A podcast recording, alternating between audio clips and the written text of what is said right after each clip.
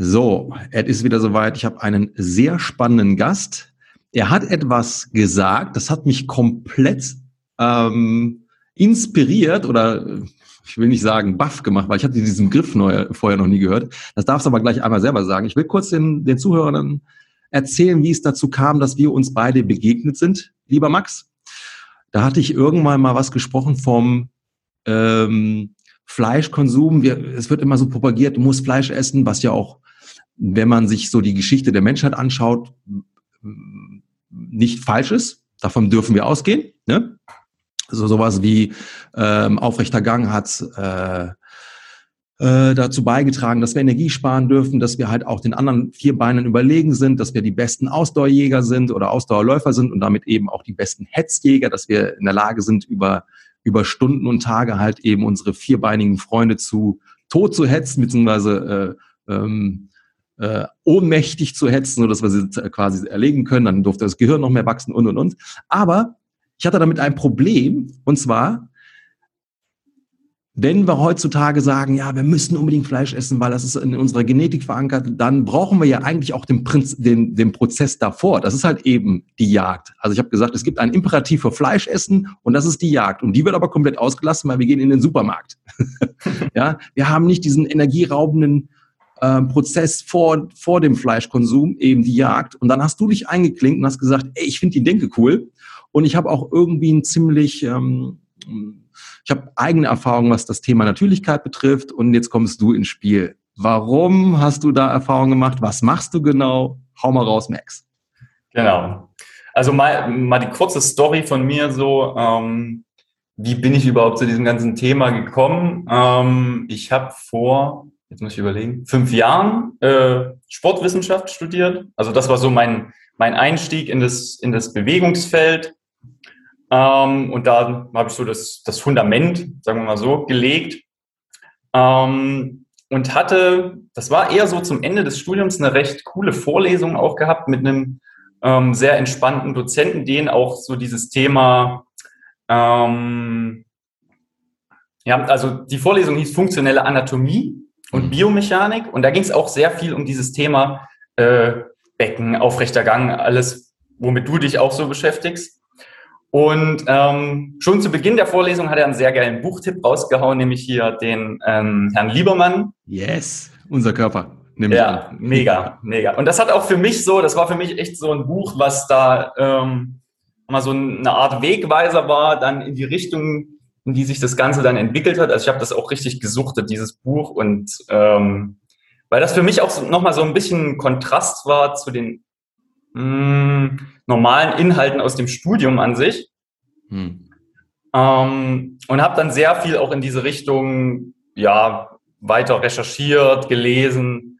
Ähm, was waren noch solche Bücher, die, die Katie Bowman. Ja. Ähm, genau. Diese ganzen Sachen und habe dann viel auch im, im Sporttherapiebereich gearbeitet. Also ja, mit diesen Leuten, die eben die klassischen Zivilisationskrankheiten, die auch in diesen Büchern beschrieben werden, haben.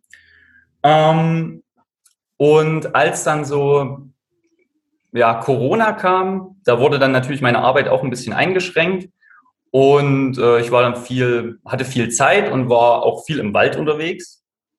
Und da kam mir dann auch irgendwie so ein bisschen äh, die Erleuchtung, okay, naja, irgendwie, also ich habe dann diese ganze Bewegungskomponente recht gut verstanden gehabt ähm, und habe dann aber so festgestellt, irgend, da fehlt noch was. So, ja? also das ist doch gerade so dieser Naturaspekt.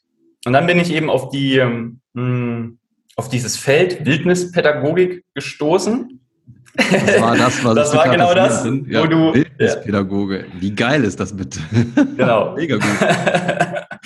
Und ich dachte auch erstmal so, hä, okay, äh, also was ist das jetzt wieder abgespacedes hier? Weil es gibt ja heutzutage so alles Mögliche irgendwie und dann.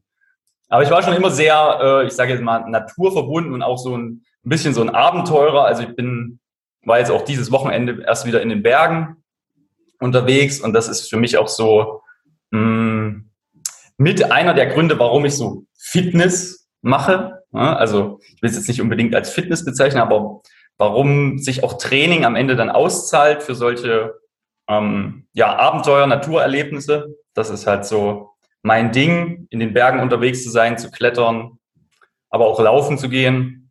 Hm. Ähm, ja, aber zurück zu dieser äh, Wildnis-Pädagogik-Geschichte. Hm, es gibt an sich in Deutschland so einen Verband, der nennt sich Verband Deutscher Wildnisschulen, glaube ich. Mhm. Das heißt, dieses Feld, das ist jetzt gar nicht unbedingt so eine extreme Nische oder so, sondern schon recht verbreitet.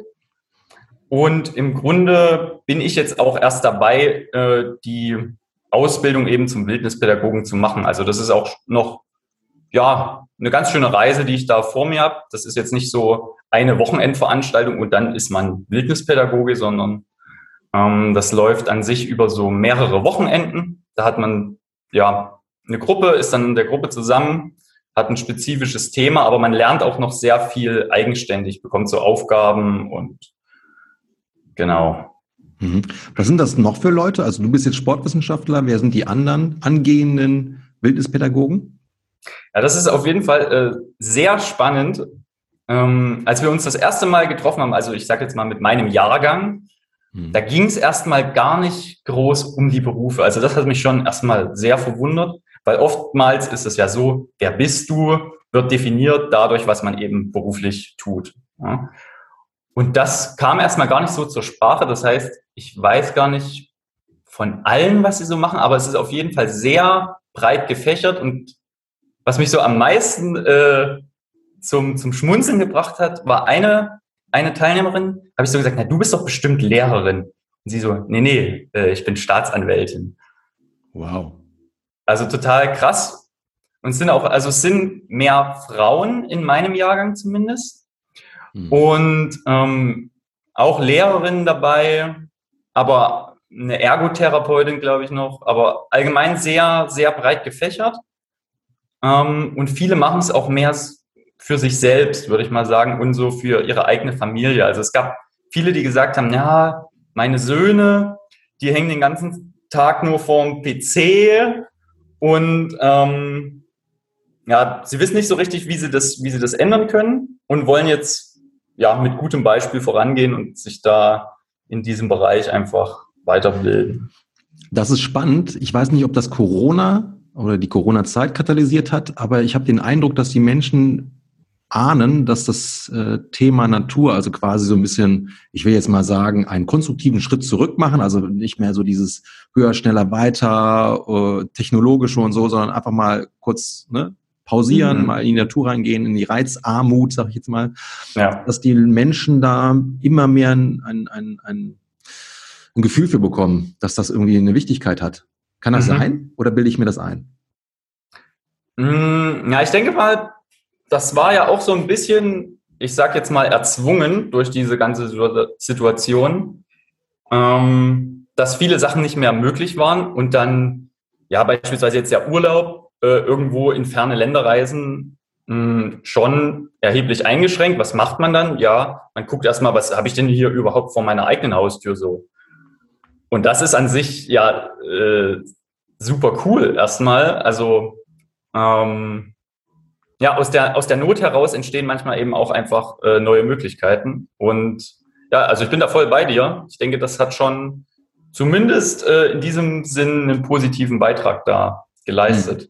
Mhm. Ja. Lass uns nochmal äh, auf Professor Dr. Liebermann eingehen und auf die Katie.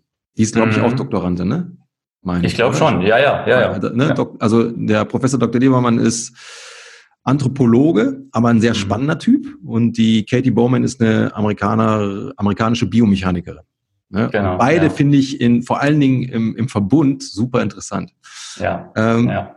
Den Professor Dr. Liebermann habe ich, glaube ich, das allererste Mal wahrnehmen dürfen. Jetzt muss ich überlegen. Das muss 2000, nee, 2000, jetzt haben wir 2021, das muss so vor fünf, sechs Jahren gewesen sein, 2015, 16, 14 vielleicht, ich weiß es nicht. Mhm. Im mhm. Kontext Natural Running ich bin ja so ein Retortenkind aus der Fitnesswelt und die ist ja sehr beschränkt. Ich will nicht sagen schlecht, um Gottes Willen, weil der Kontext ist sehr gut, beweg dich. Ne? Ja. Aber sie ist sehr beschränkt. Ne? Ähm, und dann durfte ich erstmal erfahren, dass auch diese ganzen Sportschuhe, so wie wir sie heute kennen, gar nicht so das sind, was wir brauchen. Ja, sie sind zwar aus einem, aus einem Kontext entstanden, der Gutes wollte für die Menschheit, ja, ich weiß nicht, wann die erste Bewegung war, trimm dich Pfade, lauf, lauf dich fit und sowas, ich glaube mm, in den mm. 60ern oder sowas dergleichen. Das ja. Problem war halt nur, dass die Leute dann halt vom Sitzen direkt äh, ins Laufen übergegangen sind. Und dann sind natürlich Problematiken vorprogrammiert. Ne? Also Knieprobleme, Sprunggelenksprobleme, Rückenprobleme, Hüftprobleme und so weiter und so fort. Ne? Und dann hat die Schuhindustrie darauf reagiert und gesagt, pass auf, wir, wir bauen da jetzt etwas, weil Laufen scheint ja irgendwie ein bisschen gefährlich zu sein. ja, wir bauen die Dämpfung rein, die Pronationsstützen und den Toe Spring und was weiß ich, was sie dann auch alles gebaut haben. Ne? Das Problem ist nur, das war ja alles Symptombehandlung und gar nicht das, das, äh, die Lösung für die Ursache. Wir können uns halt einfach nicht mehr adäquat bewegen, wie die Natur sich das gedacht hat. Und der Professor Dr. Liebermann hat da sehr viel herausgefunden tatsächlich in seiner Arbeit. Der ist hochwissenschaftlich unterwegs, ich glaube Harvard-Universität. Ja, ja, ja. Ultra geflasht, weil ich mir gedacht habe, Mann, was der Junge da erzählt, das ist so logisch. Also das kann ich nachvollziehen. Und dann habe ich das einfach mal in die, in die eigene Praxis ähm, äh, einmünden lassen und durfte feststellen, Entschuldigung für den Begriff, fuck, das verändert gerade mein gesamtes Leben und ja. meine gesamte, mein ganzes Verständnis von Fitness äh, durcheinander. Das war aber geil. Also es war so ein Neuerschaffungsprozess. Es war so eine Supernova. Mega gut. Mega. Ja. Ähm, bringen uns da mal vielleicht auch mal so auf eine Reise oder nimm uns auf eine Reise mit, die du nochmal so mitgenommen hast. Auch gerade du hast sowas gebracht wie Zivilisationskrankheiten und vielleicht auch nochmal das Thema dann Jagd, das hat er ja auch mit auf, äh, mhm. weil von ihm habe ich das auch tatsächlich, ne? Ja, so, ja. Was so deine, deine Eindrücke da waren, deine Learnings? Mhm. Also ich sag mal so, über das, ich weiß nicht, wie das an anderen Universitäten ist. In meinen Augen ist Chemnitz da generell auch so von der Mentalität ähm, ein Kollege von mir hat es mal so schön gesagt, da kommt immer noch sehr das Konservative aus dem Erzgebirge mhm. mit, mit rein, so. Ähm, in Köln ist man da vielleicht schon ein bisschen äh, weiter in dieser Beziehung, aber bei uns ähm, war das noch sehr ähm, auch der Fall so, du musst Übungen richtig machen ne? und dann hier die Übung für dieses Problem, also alles noch sehr mechanistisch gedacht. Also die, in Chemnitz ist es auch eine technische Universität. Ähm, und viele Therapeuten oder Trainer haben ja auch heute noch so dieses mechanistische Bild vom Menschen, ne? so nach dem Motto, ich bin der äh, Mechaniker und ich repariere jetzt den Menschen, der kaputt ist. Mhm. Ähm, und so wurde es in meinen Augen dann jetzt rückblickend auch im Studium kommuniziert. Und ich habe dann auch ähm, ja, einiges so in die, in die Richtung FMS äh, gelernt und hatte auch ähm, diese, diese Ausbildung bei dem US-Institut gemacht.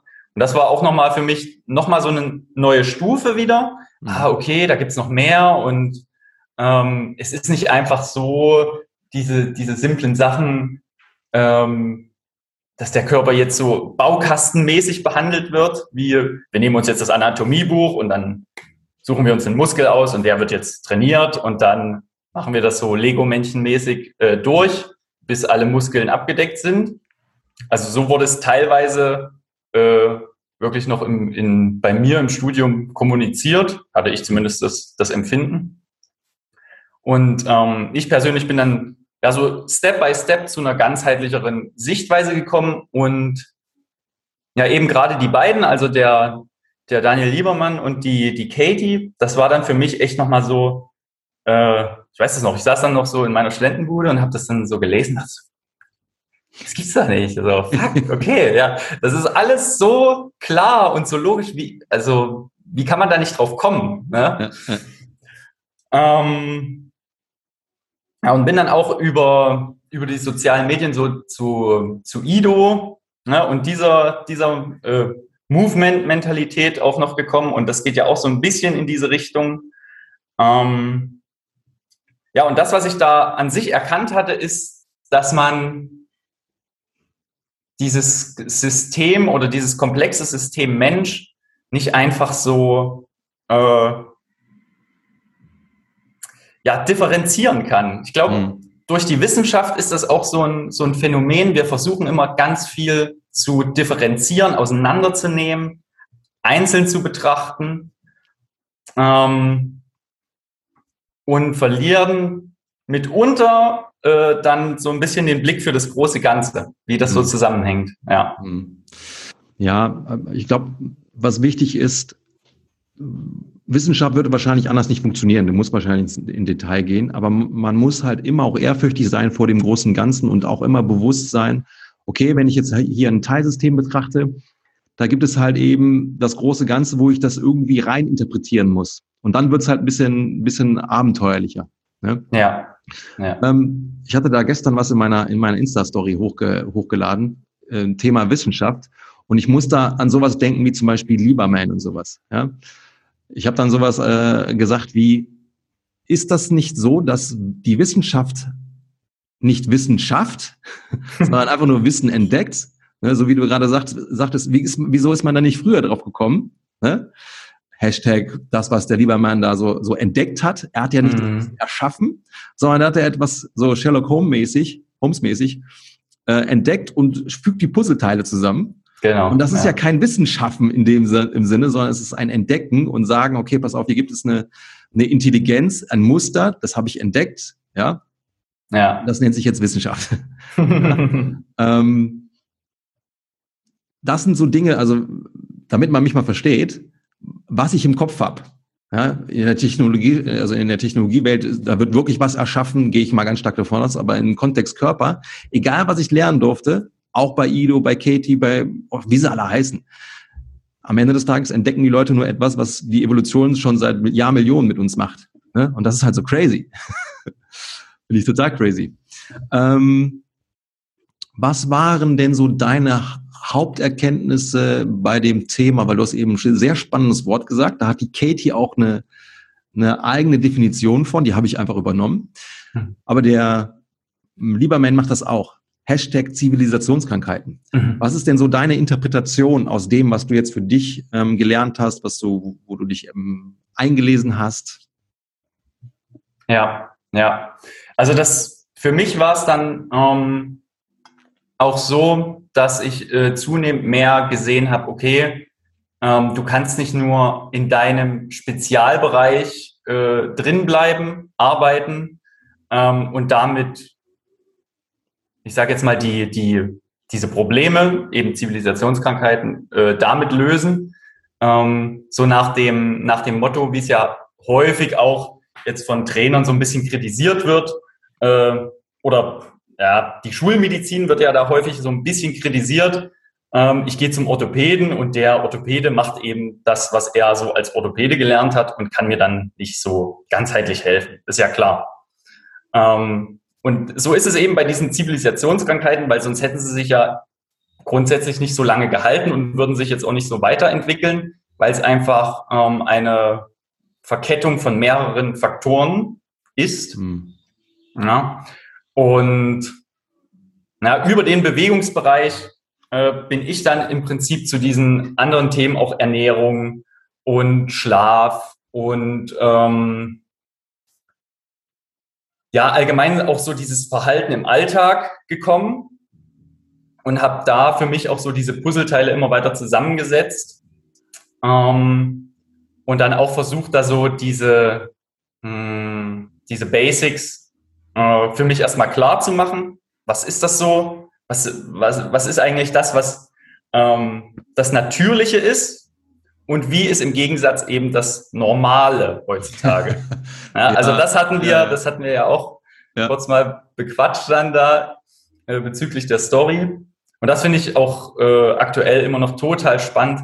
Was wird denn heutzutage so als, ja, das ist doch normal, das ist, ist doch ganz normal. Ja, klar. Also viele Sachen sind äh, total normal. Beispielsweise, ähm, ja, man sitzt den ganzen Tag im Büro ja, und dann äh, steht man auf und läuft eben so einen Halbmarathon. Und das macht man halt als Vorbereitung für irgendein Event oder sowas. Und da würden viele Leute sagen, ja, das ist doch normal, das ist doch ganz, äh, ganz normal, dass man das macht, wenn man jetzt trainiert und ist doch auch gesund. Ne? Aber das ist halt absolut nicht natürlich, so den ganzen Tag still in einer Position zu sitzen und dann vollkommen auszurasten oder im CrossFit-Studio oder was weiß ich, dann äh, absolut durchzudrehen und dann danach wieder ach, wieder aufs Sofa und jetzt die, die Belohnung dann ähm, für die Schinderei.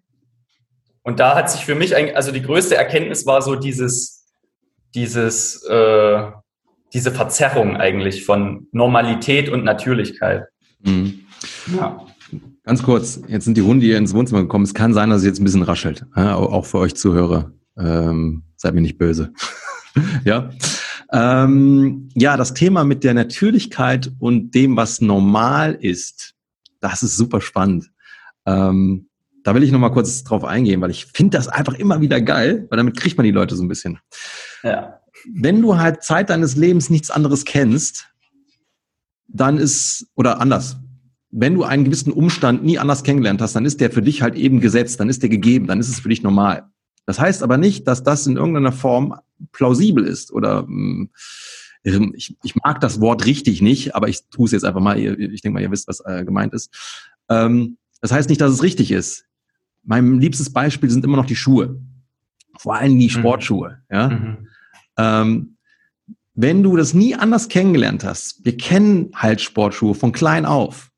Und dann kommt plötzlich jemand daher und sagt, die sind aber nicht richtig dann sagst du, nee, Moment mal, die sind doch, also für mich ist das Gesetz, ist ein Teil meiner Persönlichkeit dann auch mitunter. Ja? ja also ich ja. habe mittlerweile sehr viele Menschen kennengelernt, die auch Mode zu einem Teil ihrer äh, Persönlichkeit machen. Das ist ja auch in Ordnung. Aber gerade bei Schuhen wird es dann auch äh, richtig krass. Auch gerade bei Laufschuhen wird es richtig krass oder Sportschuhen. Ja?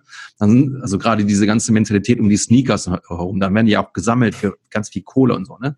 Also das machst du ja nicht, weil du einfach zu viel Kohle über hast, sondern es ist ein Teil deiner Persönlichkeit. Und dann kommt so ein Vogel wie ich daher oder wie du, ja, der sagt, aber das ist nicht normal.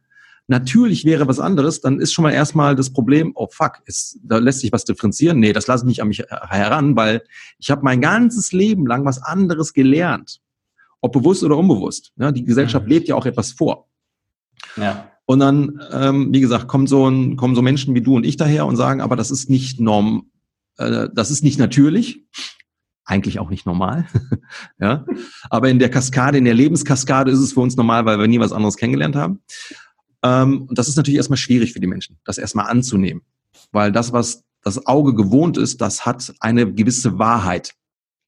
Ob sie Sinn ergibt oder nicht, ist eine andere Frage, aber sie hat für uns eine Wahrheit. Und alles andere, was dann quasi dieses Weltbild erschüttern würde, wow. Und da setzt dann quasi die Katie an, die sagt nämlich, Zivilisationskrankheiten gibt es gar nicht als solche, weil wir werden ja immer intelligenter, wir, wir schaffen immer mehr Wissen, ja, durch Wissenschaft, wir haben immer mehr Erkenntnisse. Wie kann es denn sein, dass wir immer mehr Zivilisationskrankheiten haben? Sie sagt halt, es gibt keine Zivilisationskrankheiten als solche. Es gibt, oder es sind eher Verhaltenskrankweisen. Wir verhalten uns krank. Weil wir vielleicht auch nicht wissen, welche alternatives Verhalten wir annehmen könnten, damit unser Körper halt mh, mm, besser funktioniert. Ich mag auch wieder dieses besser funktionieren nicht, aber es ist wieder klar, was gemeint ist. Ähm, und das finde ich dann halt eben spannend, weil wenn man dann wirklich ansetzt und sagt, pass auf, es muss jetzt nicht unbedingt der Barfußschuh sein, aber guck mal, dass du halt keine, keine, keine Ferdensprengung hast und genug Platz im Zehenkäfig. Reicht dir erstmal für den Anfang, dann kommst du der Natürlichkeit schon mal ein bisschen näher und das kann halt eben sein, das habe ich sehr oft erlebt bei, bei Kunden oder bei Followern, dann passiert eine positive Kaskade, dass der Körper dann plötzlich anfängt, sich selber zu, zu heilen, weil du ihm den richtigen Stimulus gibst, weil du dich richtiger verhältst oder natürlicher verhältst. Und das ja. finde ich halt eben spannend. Hast du da auch nochmal so ein paar Erfahrungen oder Gedankenansätze? Mhm, mhm. Vielleicht ähm, auch im Kontext zu dem, zu dem äh, Wildnispädagogen. Ich weiß nicht, was ihr da so ja. alles macht. Ja, also ich versuche mal mh, mm, erstmal da anzusetzen, auch bei meiner, nochmal ein bisschen bei meiner Entwicklung. Ja, sehr gerne. Ähm, also ich bin dann, hatte dann eben auch in dieser Zeit so die, die Erkenntnis, okay, dieses also in dem Sporttherapiesektor, gehen wir nochmal kurz da rein, ähm, ist es häufig so, die Leute haben, nehmen wir mal den Klassiker, Rückenschmerzen, gehen zum Arzt und bekommen dann so ein Rezept für 50 Einheiten äh, Reha-Sport. Und dann sind sie in so einer Gruppe, kommen da einmal die Woche und dann stehe ich so da und sage auf jeden Fall erstmal, pass auf, einmal die Woche hierher kommen, das ist nett, aber das ist nur ein Tropfen auf dem heißen Stein.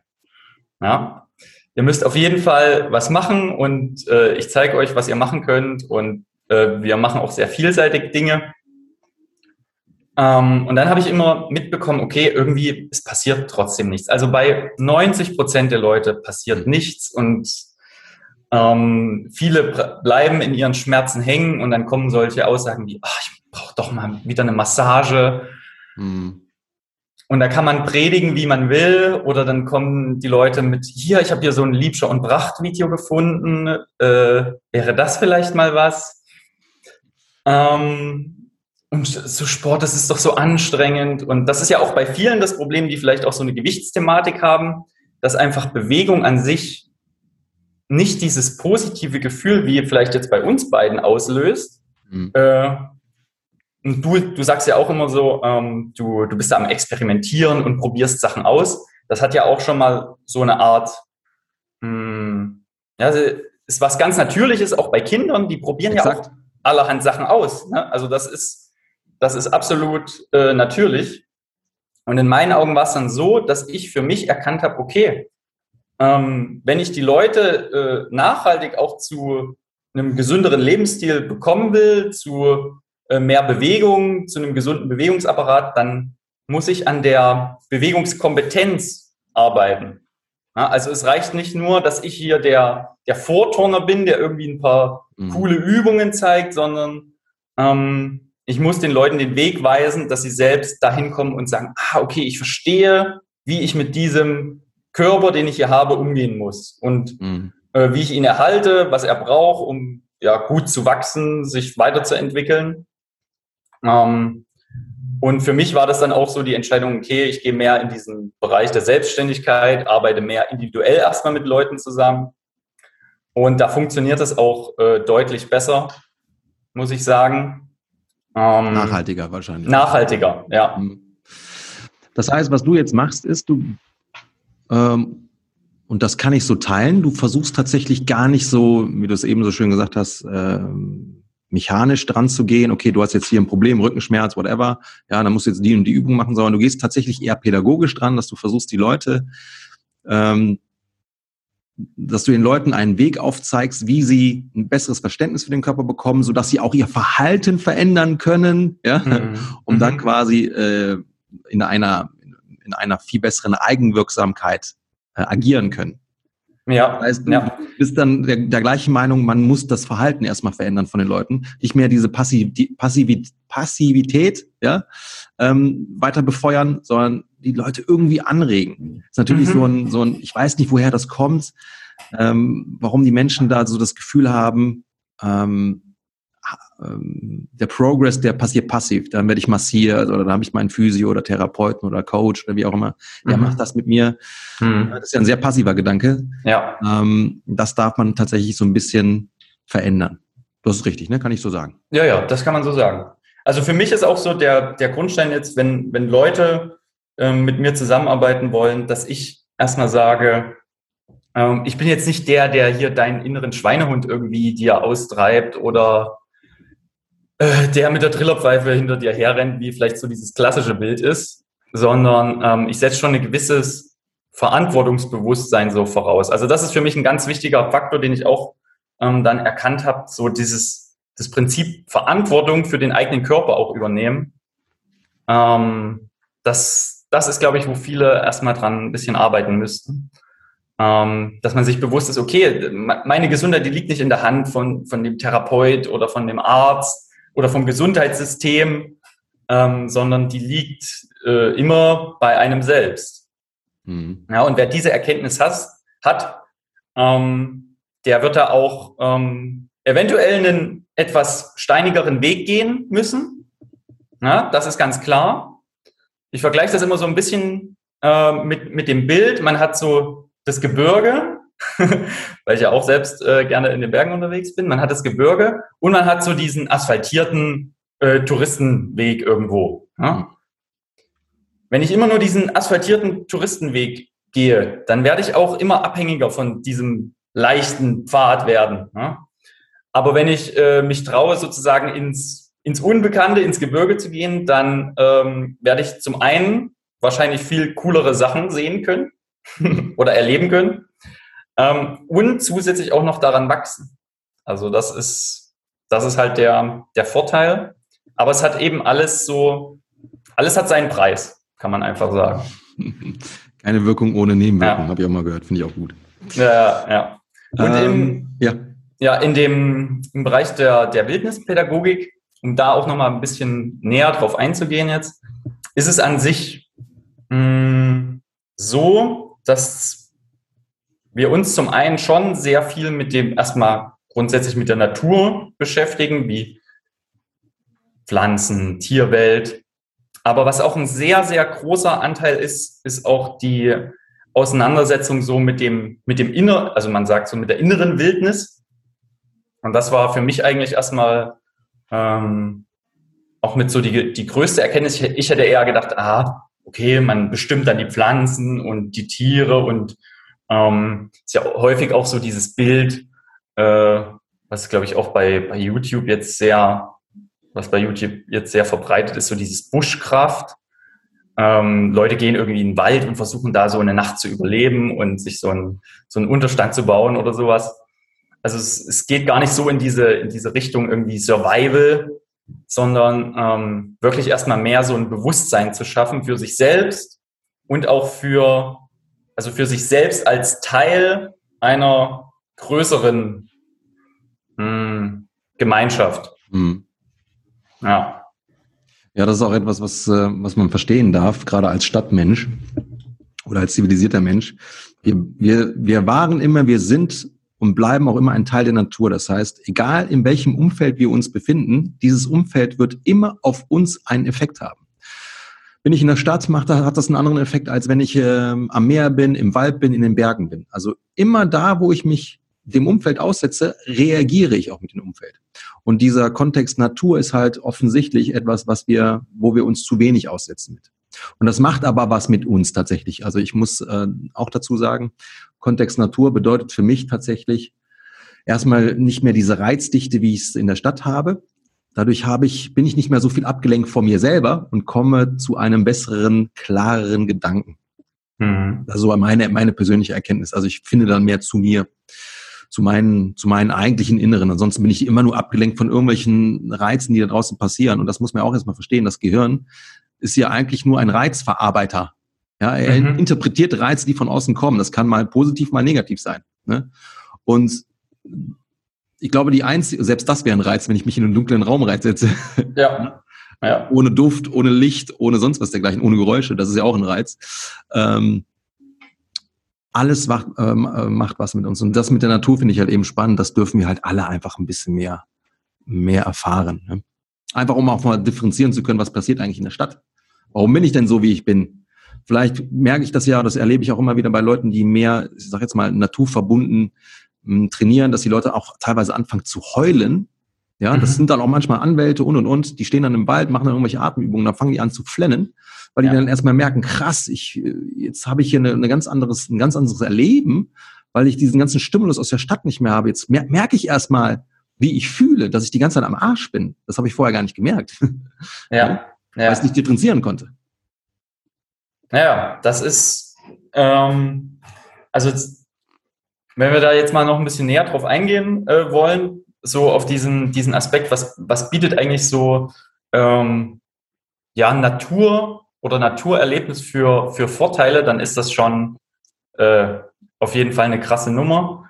Und ähm, also ich hatte zumindest für mich dann auch gedanklich immer so diese mh, hm, die Intention oder ein bisschen kritisiert, auch an dem an diesem Reha-Sportkonzept. Ne? Die Leute sind immer in diesen in den Räumen, mhm. ja, im Fitnessstudio und man verschenkt so viel Potenzial eigentlich auch.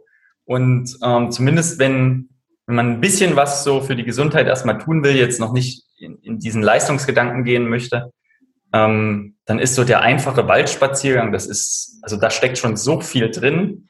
Wenn man sich da mal ein bisschen mit auseinandersetzt, das ist einfach krass.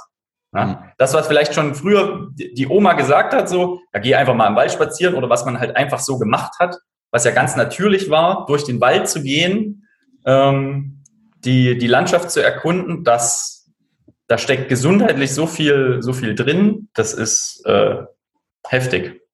Ja. Licht, Farben, die Terpene der Bäume.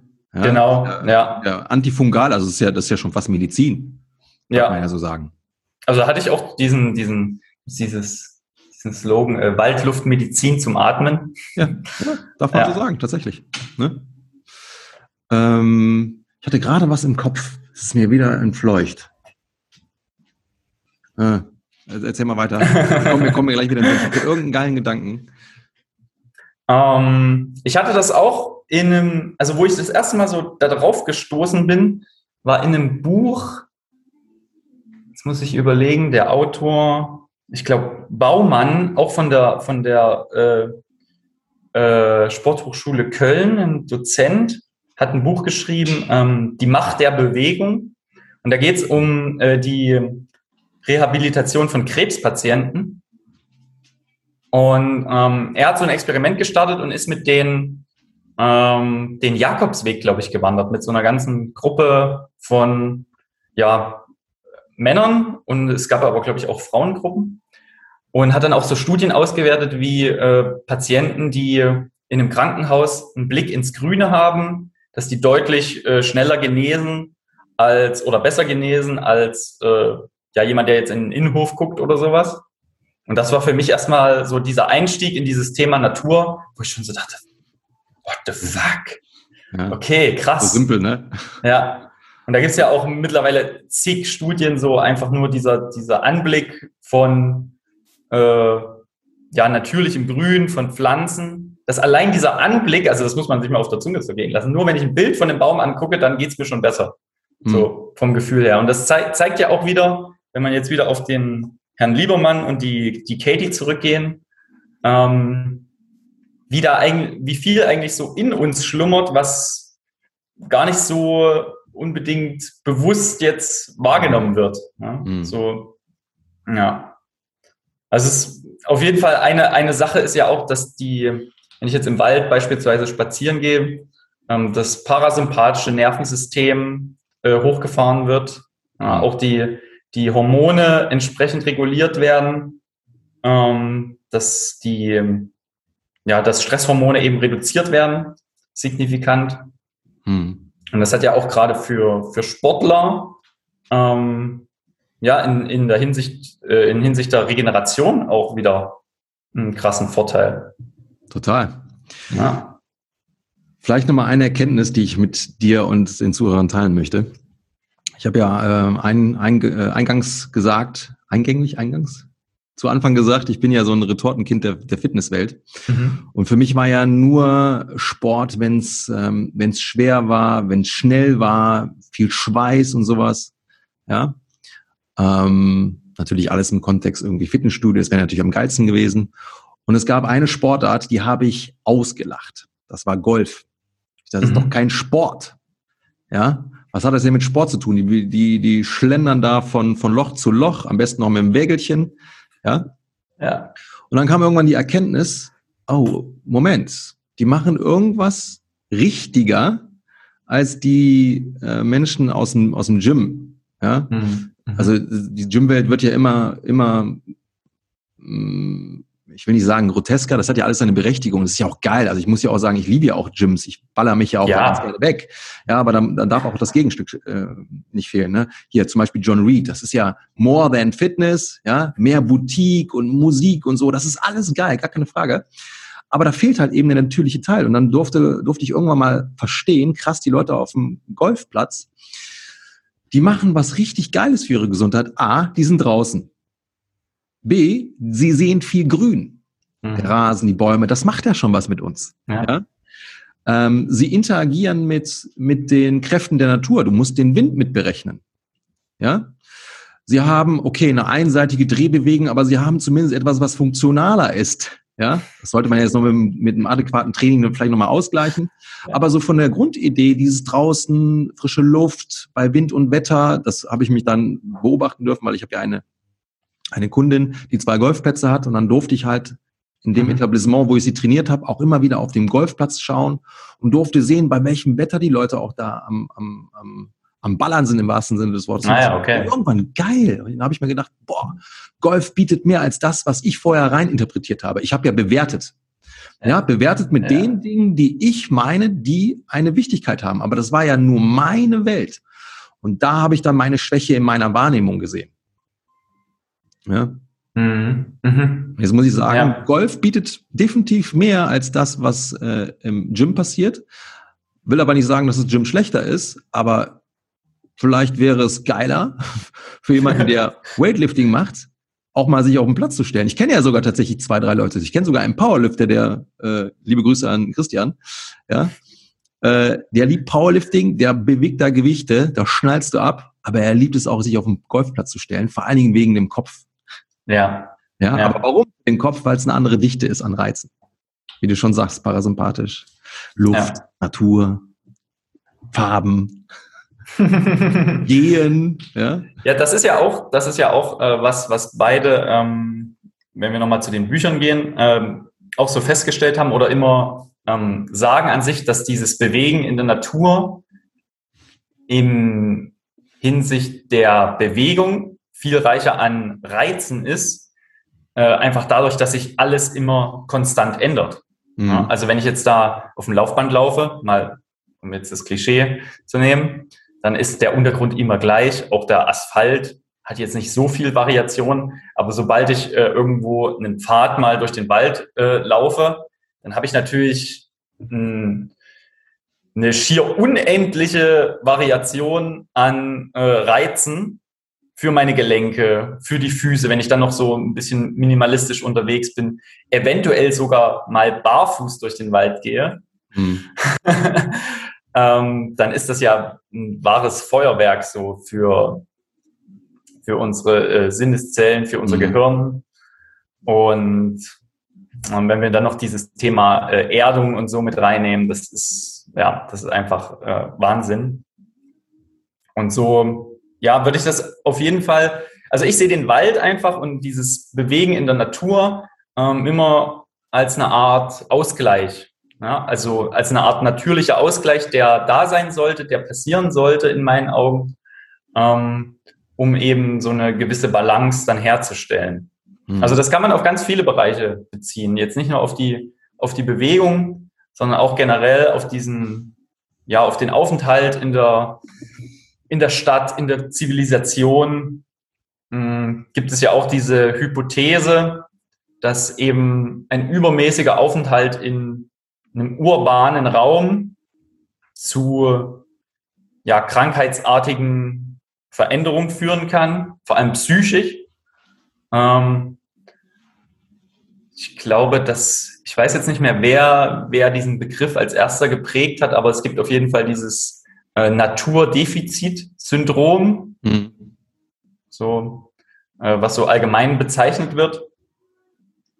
Und ja, das sind, das sind einige Faktoren, die dann eben auch in diesem Kontext Wildnispädagogik dann, ähm, wenn man dann sozusagen die Leute da in diesem Bereich also die Aufgabe des Wildnispädagogen ist sozusagen auch als eine Art Mentor zu fungieren für Jugendliche, für Kinder, für Erwachsene, um eben soll diesem Naturdefizitsyndrom, könnte man jetzt sagen, ein Stück weit entgegenzuwirken und da wieder eine mhm. Balance herzustellen.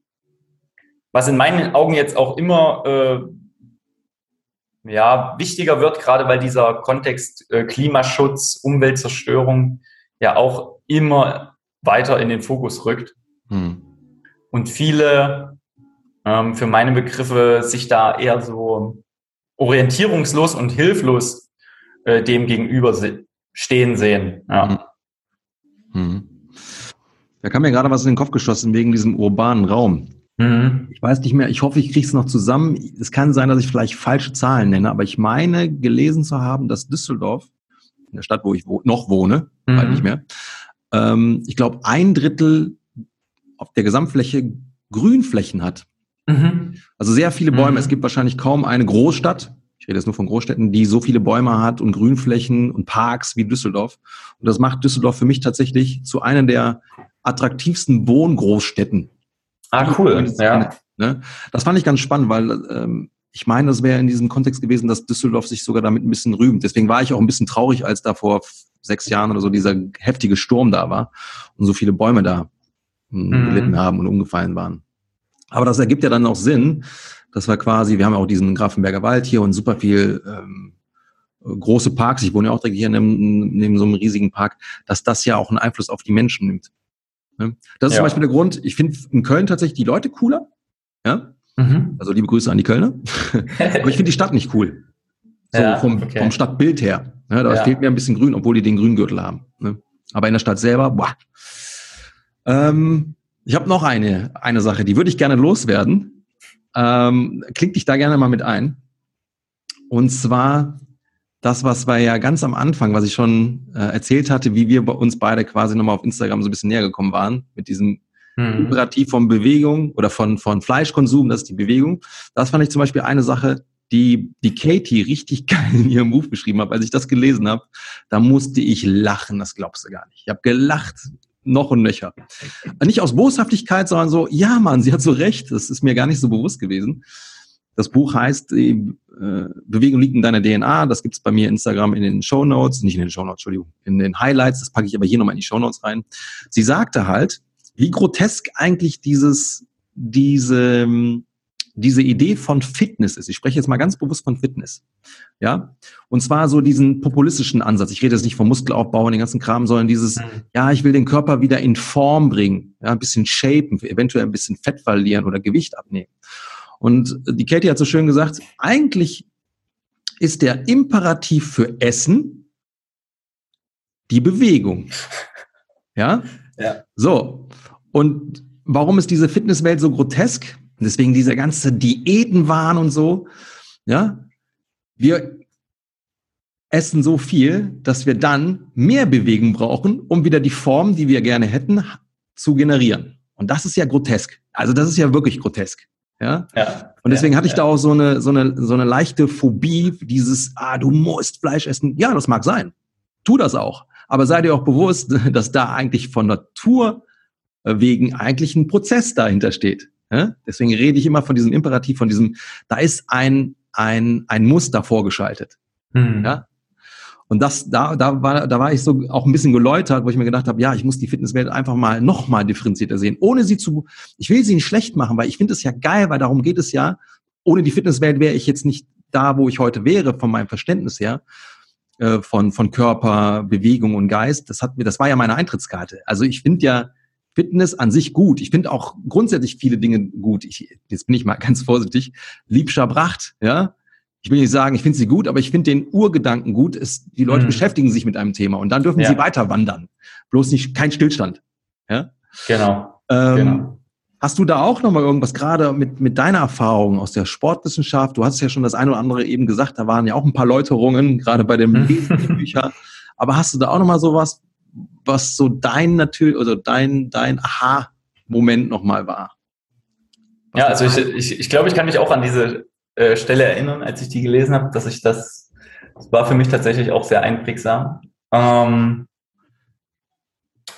ja, das ist, also ich finde generell diese, diese Verbindung Bewegung, Ernährung ähm, im natürlichen Kontext hm, finde ich auf jeden Fall nochmal spannend und generell auch dieses, dieses Bewusstsein erstmal zu entwickeln, ähm, warum mache ich denn bestimmte Dinge? Also das, das finde ich immer spannend, das auch zu hinterfragen. Ne? Ja, Mann. So. Und da bin ich auch immer, immer weiter dahin gekommen. Ich bin wahrscheinlich auch generell so der Typ, der dann gerne mal Sachen hinterfragt und sich dann so auch mal hinsetzt und so, okay, wa warum machst du das jetzt eigentlich? Ja? Oder was, was steckt so hinter den Dingen, sage ich jetzt mal?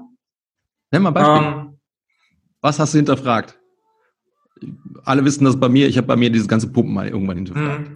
Bei mir war es, ähm, also ich kam sozusagen zur Bewegung auch dadurch, dass ich, ähm, oder zu, ich sage jetzt mal mehr zu dieser leistungsorientierten Bewegung, würde ich jetzt, mhm. würde ich es jetzt mal so nennen, kam ich dadurch, dass ich an so einem Hindernislauf teilnehmen wollte. Das war in der Grundintention einfach erstmal dieses Interesse, oh, das, das sieht spannend aus, ne? so ein bisschen die Herausforderung, wieder so dieses Kindliche eher.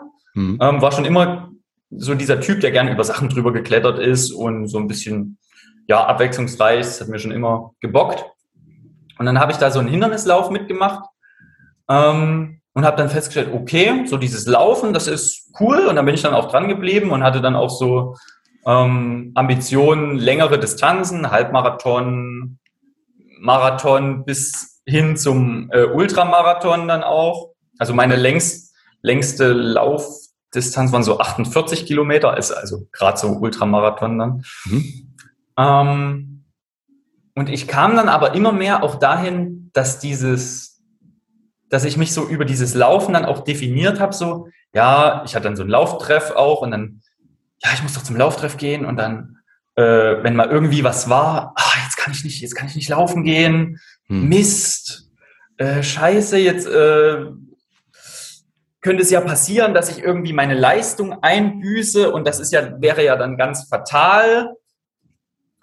Ähm, bis ich dann irgendwann mal auch Knieprobleme tatsächlich mhm. bekommen habe, weil ich es ein bisschen übertrieben habe. Und war auch generell immer so der Typ, der nicht lange Pause machen konnte. Mhm. Und das war aber auch so ein bisschen für mich dann dieser Weg, wie man das so oft kennt. Ne? Es kommt eine Verletzung und dann äh, denkt man darüber nach. Und ähm, für mich war das dann auch so dieser Weg, mehr in diese Minimalschuhrichtung zu gehen und sich mehr erstmal mit dem Körper auseinanderzusetzen tatsächlich. Also ich habe dann diese längere Laufpause, die ich gemacht habe, dahingehend genutzt, dass ich umgestiegen bin auf minimalistischeres Schuhwerk. Aber das war für mich so eine sehr große Erkenntnis, dann erstmal zu hinterfragen, warum machst du das überhaupt? So dieses, warum äh, musst du unbedingt jetzt hier äh, den Halbmarathon laufen oder ähm, ich weiß das noch, ich war da in zum, zum Rennsteiglauf war das. Und äh, ich bin da schon hingefahren und wusste schon, oh, das Knie hat wieder irgendwie so ein bisschen Probleme gemacht. Und es war keineswegs irgendwie gut, so dass man sagen würde, also als Therapeut würde man dann sagen, auf keinen Fall läufst du hier, ne? Und ja. ich trotzdem immer so, naja, na, vielleicht geht's ja trotzdem und so ein bisschen mit Tape irgendwie versucht dran rumzudoktern. Ähm, und ich habe dann aber an dem Morgen gesagt, Alter, lass es einfach. Ne? Also ich hatte zwar diesen Stadtplatz da bezahlt und alles, aber ich habe dann gesagt, komm, das ist doch, also es bringt irgendwie nichts. Ja. War und, das ähm, für dich in dem Moment auch? Ja, total.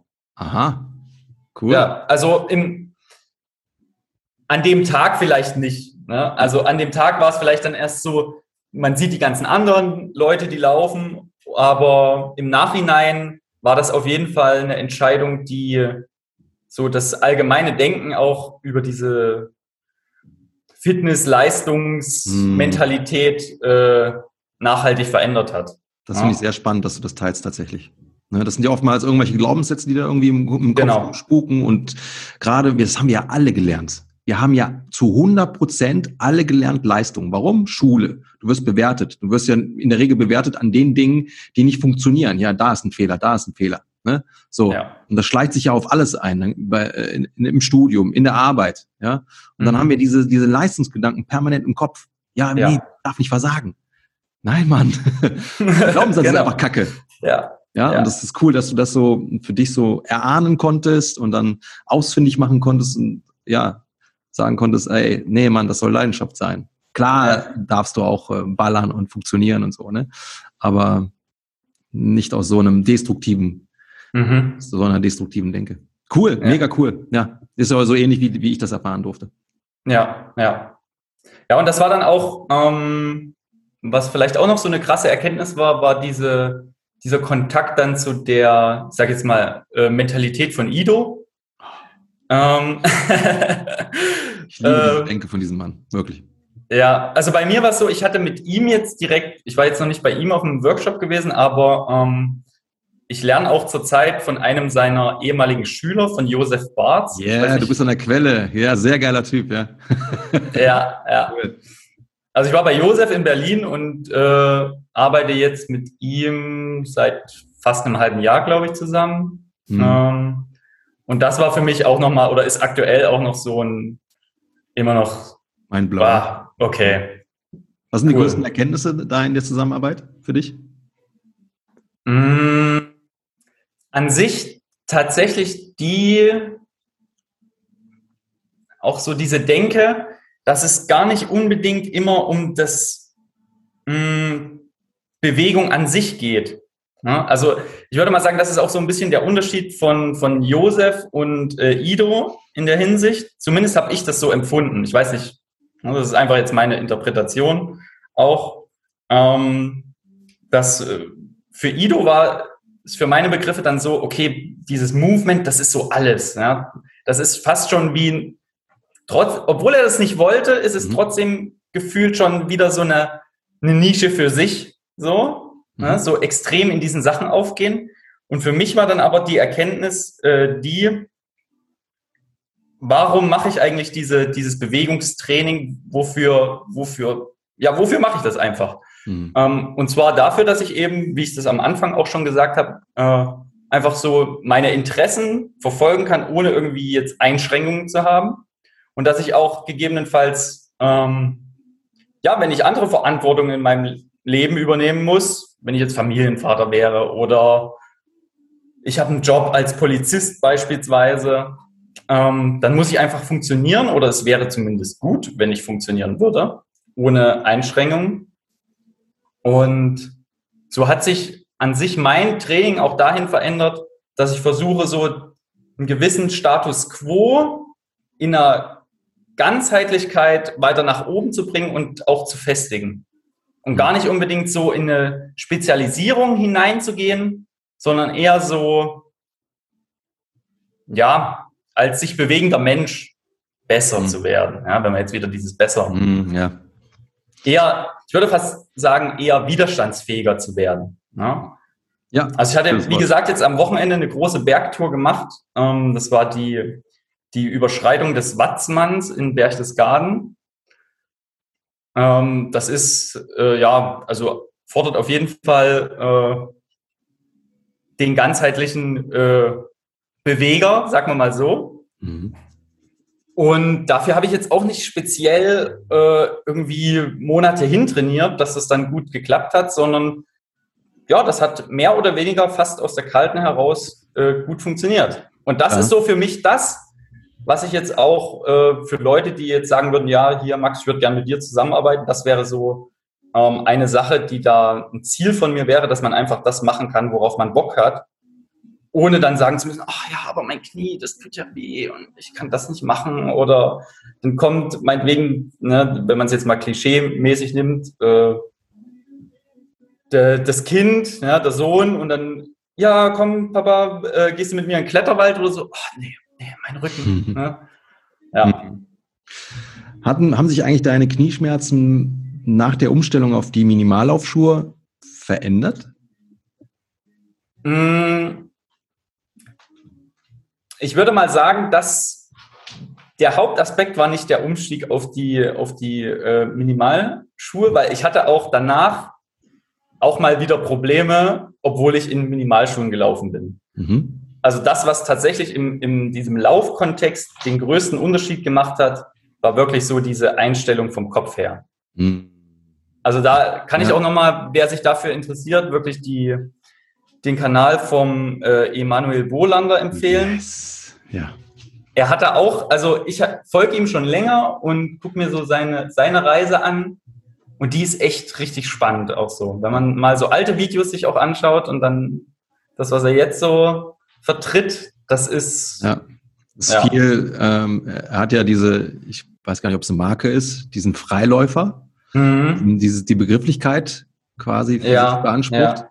Aber mittlerweile kann man sagen, er ist Freidenker, was ihn zum Freiläufer macht. Ja. ja. ja. Und das ist äh, durchaus ähm, konstruktiv. Ja? Also jetzt bitte nicht Freidenker mit Querdenker verwechseln. Das mhm. sind zwei verschiedene äh, Geschichten. ja, äh, der Typ ist spannend. Ich durfte ihn ja selber mal erleben. Äh, ja. Bei, einem, bei einem Workshop. Ja, aber das hat, das, das hat für mich den größten Unterschied gemacht, auch tatsächlich. Dieses, ähm, ja, jetzt, jetzt tut was weh, beispielsweise. Ähm, und dann sehe ich das jetzt nicht als so, ach du blöder Körper, warum tust du jetzt schon wieder weh? Ja, du sollst doch gefälligst funktionieren. Aber warte, ist das nicht normal, dass man Schmerzen hat? Ja, das ist vielleicht normal, aber nicht natürlich. Ja, ja ich würde sogar sagen, doch. Also das ist, ist also Schmerz ist ja absolut äh, natürlich und auch dieses, mh, hm, ich muss auch immer sagen, wenn man so sagt, absolute Schmerzfreiheit, das ist ja auch nicht das, was man will. Das, ja, ja, ich weiß, es ist ja eine, eine Form von Kommunikation. Es kommt immer mhm, auf den Schmerz genau. an, ne? gar keine ja. Frage, wie er generiert wird, aber es ist ja ein Signal, was dein Körper dir gibt und daran darf es ja wachsen. Genau. Ja. Und nicht sofort betäuben mit, kommt immer auf den Schmerz an, muss ich dazu sagen, ja? Ja, klar. Herztabletten oder sonst was dergleichen. Ja. Kennst du eigentlich meinen Claim auf Insta? Den habe ich jetzt nochmal geändert. Ich bin ja immer wieder am Ändern. Ja. Neue Gedanken, die mehr in Anführungsstrichen bewegen. Das passt ja, ja auch zu dem, was du eben geschildert hast. Ne? Dieses, ja, die, es geht nicht darum, wie ich etwas mache, wie ich den Squat mache, wie ich die Bewegung mache, mhm. welches, welche Methode ich jetzt fröne, sondern der, der erste Prozess findet im Kopf statt, so wie du für dich ähm, ergründen durftest, ah, mein Warum des Laufens ist einfach zu sehr leistungsgeprägt und das wird mich über kurz oder lang weiter schädigen. Ja. Darf das ja. einen in einen neuen Kontext setzen und ja, trotzdem meinen Sport machen und mein Laufen machen, aber halt eben mit, mit, ja. mit anderen Gedanken. Ja. Und das ist ja auch das, was dich ja dann offensichtlich auch beim Josef sehr inspiriert, dieses, äh, diese alternativen Gedanken, die dich ja auch in mehr Bewegung bringen, aber nicht, weil du mhm. plötzlich Skillsarbeit machst, sondern weil du einfach eine Grundlagenarbeit der Bewegung erleben darfst, die dich ja, ja dann auch resilient macht für, dann ist egal, gehe ich jetzt wandern, mache ich meinen Marathon, äh, weiß weiß ich, mache ich Crossfit oder sowas dergleichen. Du hast ja einfach eine geilere Eintrittskarte. Aber aufgrund der Denke, die du verändern genau. hast, die du in deinem genau. Progress ähm, unterziehen durftest. Mega. Ja, und das ist halt auch immer, wie du gesagt hast, also das ist halt auch immer ein Weg. Man kann jetzt auch nicht von jedem erwarten, äh, ja, man, dass man da sofort draufkommt, sondern ähm, ich würde da auch auf keinen Fall sagen, ja, also geht nicht in die Fitnessstudios, macht das nicht, geht nicht zum Zoom. Ja. Ne? Also das ist immer, so fängt das halt auch immer an und ähm, ja, das ist halt immer ein Weg auch irgendwo. Ja. Und den sollte man auch gehen. Weil das ist in meinen Augen auch häufig so diese mh, mm, klassische Coach-Mentalität, dass gesagt wird, ja, äh, ich nehme dir den Weg ab und das ist die, die absolute Abkürzung. Manchmal ist es auch gut, ein Teil des Weges auch, ne, auch mal Fehler zu machen, das auch mal zu, zu erleben. Toll. Ich glaube, das hat oft auch äh, einen großen Mehrwert, als immer nur die, die Abkürzung zu gehen. Ja. Du darfst die Abkürzung oder die Abkürzung gibt ja dann Sinn, wenn du sie fühlst, wenn du die, die ganzen hm, Dinge, die vielleicht ein anderer schon für dich gegangen ist, auch nachvollziehen kannst. Wenn du sie nicht nachvollziehen kannst, dann ist ja. es für dich keine, keine Abkürzung, weil sie wird nicht nachhaltig, sondern du wirst wieder auf alte Muster zurückgreifen. Ganz genau, ja. ja. ja. Hm. Mega. Mega. Ich will dich nicht in Verlegenheit bringen, weil du hast ja gleich noch Termine. Termine. ja. Nee, also was vielleicht nochmal so zum Abschluss auch, ähm, die, dieses, diese äh, Denke mit dem, mit dem Frei, äh, Freidenker, ne? Und mhm. äh, das hat eben auch nochmal ganz, ein ganz großes Potenzial, eben wenn man in die, in die Natur geht. Ähm, und also vielleicht für alle Zuhörer, die so ein bisschen auch ähm, eben mit Stressthematik oder ja, wenn das alles einfach mal zu viel wird, dann ist für mich zumindest auch immer so die, die Natur der Raum, ne, man könnte sagen der Freiraum, hm. in dem man gehen kann und in dem man sich auch immer irgendwo zu Hause fühlen kann dann. Also das, ja, wir haben hier in unserer, ähm, in der Wildnispädagogik-Ausbildung gibt es auch so eine ganz elementare äh, Kernroutine, nennt sich das. Und das ist einfach der Sitzplatz. Also Routinen sind so Sachen oder Kernroutinen, die ganz elementar sind in diesem, in diesem Setting, sage ich jetzt mal. Und äh, in der Wildnispädagogik wurde eben auch sehr viel aus den, ähm, so von den indigenen Völkern übernommen. Mhm. Ja? Und eine Kernroutine ist eben der Sitzplatz, dass man einfach sich einen Platz sucht. Das muss jetzt nicht mitten im Wald sein, aber es sollte schon ein natürliches Umfeld sein. Also draußen auf jeden Fall.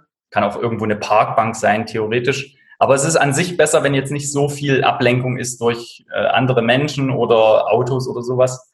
Also ein ruhiger Platz irgendwo im Wald wäre schon gut. Und zu diesem Platz, man wechselt den auch nicht großartig ab, sondern äh, man sucht den sich aus, sollte sich dort äh, gut fühlen und kann dann beispielsweise einmal die Woche geht man zu diesem Platz. Das ist so das, was ich aktuell mache. Ähm, und setze sich dort einfach nur eine Stunde hin oder eine halbe Stunde. Aber ähm, eine Stunde wäre schon gut. Und setzt sich dorthin und beobachtet einfach, was so im Wald passiert. Und das kann man auch wunderbar kombinieren, beispielsweise mit Nasenatmung, dass man sich seiner Atmung bewusst wird, ja, dass man einfach mal seine Gedanken beobachtet. Ist also, für mich war das dann so eine ganz krasse Erkenntnis nochmal, aha, okay, das vereint so ganz viele Elemente, die ich auch in letzter Zeit so ähm, erfahren habe in Hinsicht Meditation beispielsweise. Hm. Ähm, könnte man ja auch als Meditationspraktik sehen. Ja, das passt ja zu dem, was ich eben gesagt habe. Jedes Umfeld färbt auf dich ab. Und du kannst über die Wahl des Umfeldes ja auch dann bestimmen, wie du erlebst. Und wenn du das dann kombinierst mit Nasenatmung, was ja dann, nenn es von mir aus Meditation, äh, in Richtung Meditation geht, das ist ja ein ganz anderes Erleben. Auch viel leichter ja dann, als wenn ich das vielleicht zu Hause im Wohnzimmer mache und dann fällt mir mhm. ein, ah fuck, ich wollte ja noch dieses machen, jenes machen, solches machen. Ja?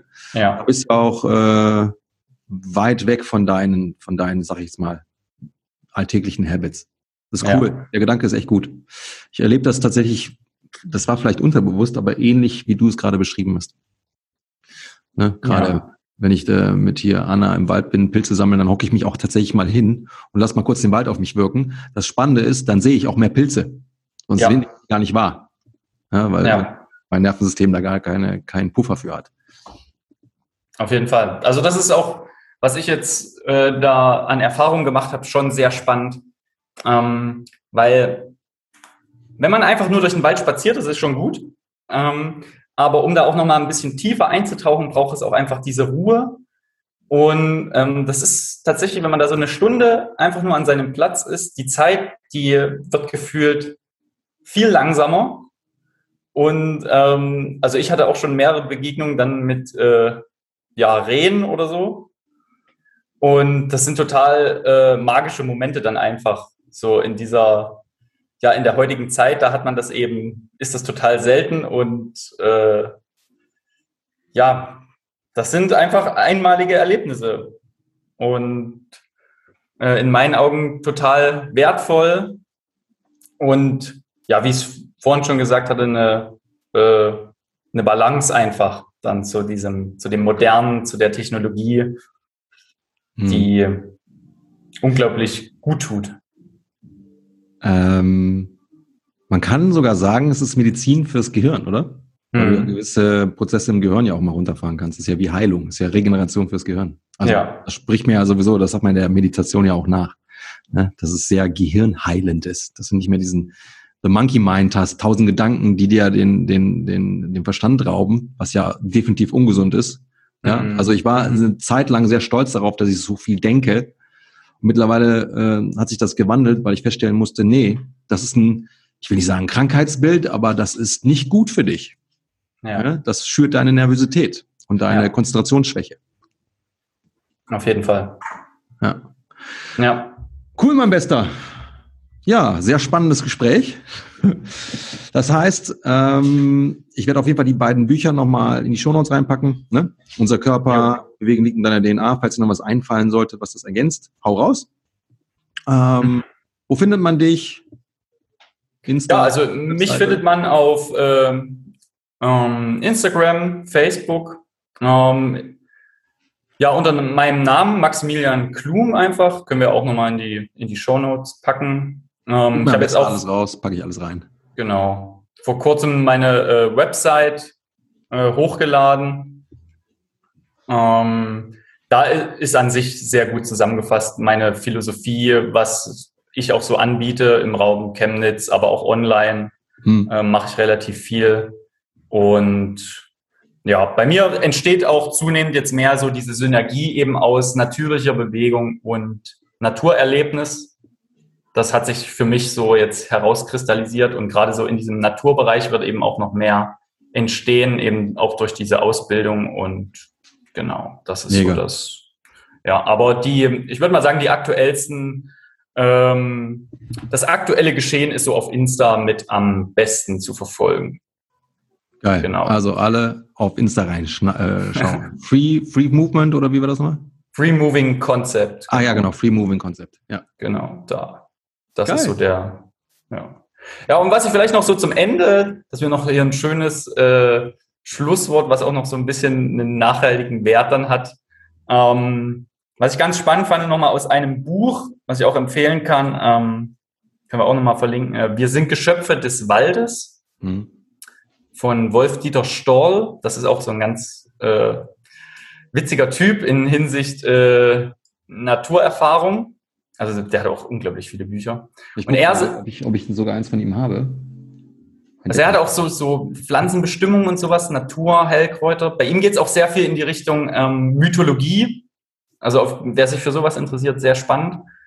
Ähm, und er sagte, was ich auch nochmal, das war so eine krasse Erkenntnis für mich, ähm, Naturschutz, Klimaschutz und Umweltschutz, das passiert nicht irgendwie in der Politik oder auf Demonstrationen oder sonst was, sondern die Leute äh, müssen einfach wieder so eine emotionale Verbindung zur Natur aufbauen, ne, so eine, eine Verbundenheit und das passiert nur, wenn man eben in den Wald geht, sich mit mhm. den Dingen auseinandersetzt und nicht irgendwo am Schreibtisch oder am runden Tisch, was weiß ich, wo debattiert wird, ja. sondern ja, ja, in dem, im direkten Kontakt. Genau. Ja, sehe ich auch so. Dann hast, machst du die Erfahrung und erst wenn du die Erfahrung gemacht hast, kannst du ja darauf reagieren. Wenn ich den Wald nie besuche, dann weiß ich auch nicht, dass der in irgendeiner Form einen Nutzen für mich hat. Ja, ja wow, ja, Klimaschutz. Es ist dann alles so, so kryptisch, so abstrakt. Ja. Ähm, Finde ich gut. Ich hatte gerade noch einen Gedanken, der sich da reingeschossen hat. Ist egal. Wir machen jetzt die Schicht im Schacht. Geil, dass du am Stissel warst, dass du am Start warst. Ja, ähm, nice. Ja, genau. Alles packen wir in die Show Notes. Mein Bester, Max, raus da rein. Liebe Grüße nach Ciao, ciao. ciao.